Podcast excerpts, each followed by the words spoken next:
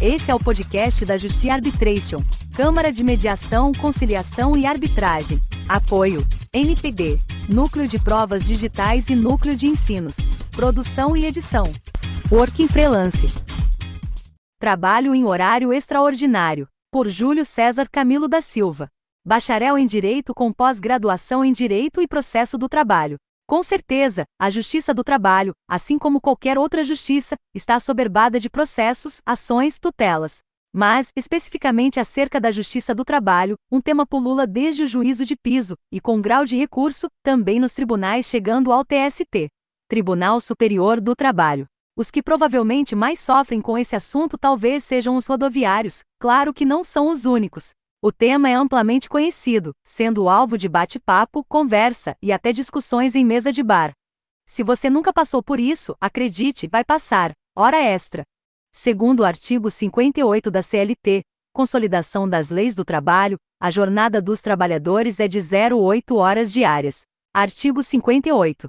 A duração normal do trabalho, para os empregados em qualquer atividade privada, não excederá de 8 horas diárias desde que não seja fixado expressamente outro limite.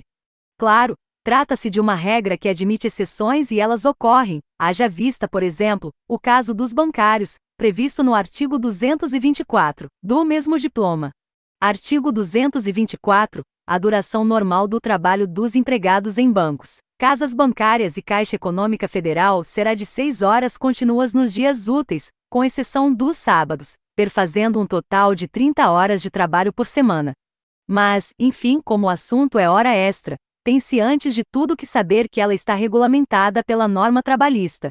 Não é feita ao alvedrio do empregador, e este pode entrar em acordo com o reclamante para sua execução. Artigo 59. A duração diária do trabalho poderá ser acrescida de horas extras, em número não excedente de duas, por acordo individual, convenção coletiva ou acordo coletivo de trabalho, se for vantajoso para as partes, a pactuação quanto à execução das horas extraordinárias pode ocorrer. Não há impedimento desde que não seja draconiana, uma parte obtém extremas vantagens enquanto a outra, apenas prejuízo. Há de se observar também que, quando feitas, o trabalho em labor extraordinário é remunerado com, no mínimo, 50% superior ao horário normal, como se depreende pela leitura do parágrafo 1 do artigo 59. Primeiro, a remuneração da hora extra será pelo menos 50% superior à da hora normal. Trata-se de mínimo, pois pode haver remuneração superior, prevista, por exemplo, em um acordo coletivo ou convenção coletiva de trabalho. Mas, caso não haja acordo, a mesma obrigatoriedade de o trabalhador realizá-las, ou de o trabalhador, de livre e espontânea vontade, realizá-las até mesmo contra a vontade da empregadora. Por óbvio, a grande resposta quando se trata de direito é: depende.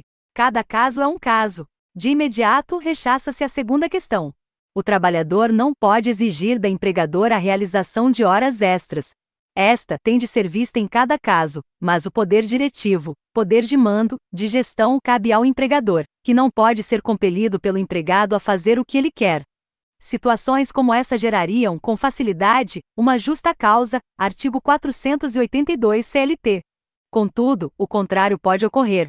Basta uma simples leitura do artigo 61, da norma do trabalho. Artigo 61. Ocorrendo necessidade imperiosa, poderá a duração do trabalho exceder do limite legal ou convencionado, seja para fazer face a motivo de força maior, seja para atender à realização ou conclusão de serviços inadiáveis ou cuja inexecução possa acarretar prejuízo manifesto. Primeiro, o excesso, nos casos deste artigo, pode ser exigido independentemente de convenção coletiva ou acordo coletivo de trabalho. Segundo, nos casos de excesso de horário por motivo de força maior, a remuneração da hora excedente não será inferior à da hora normal.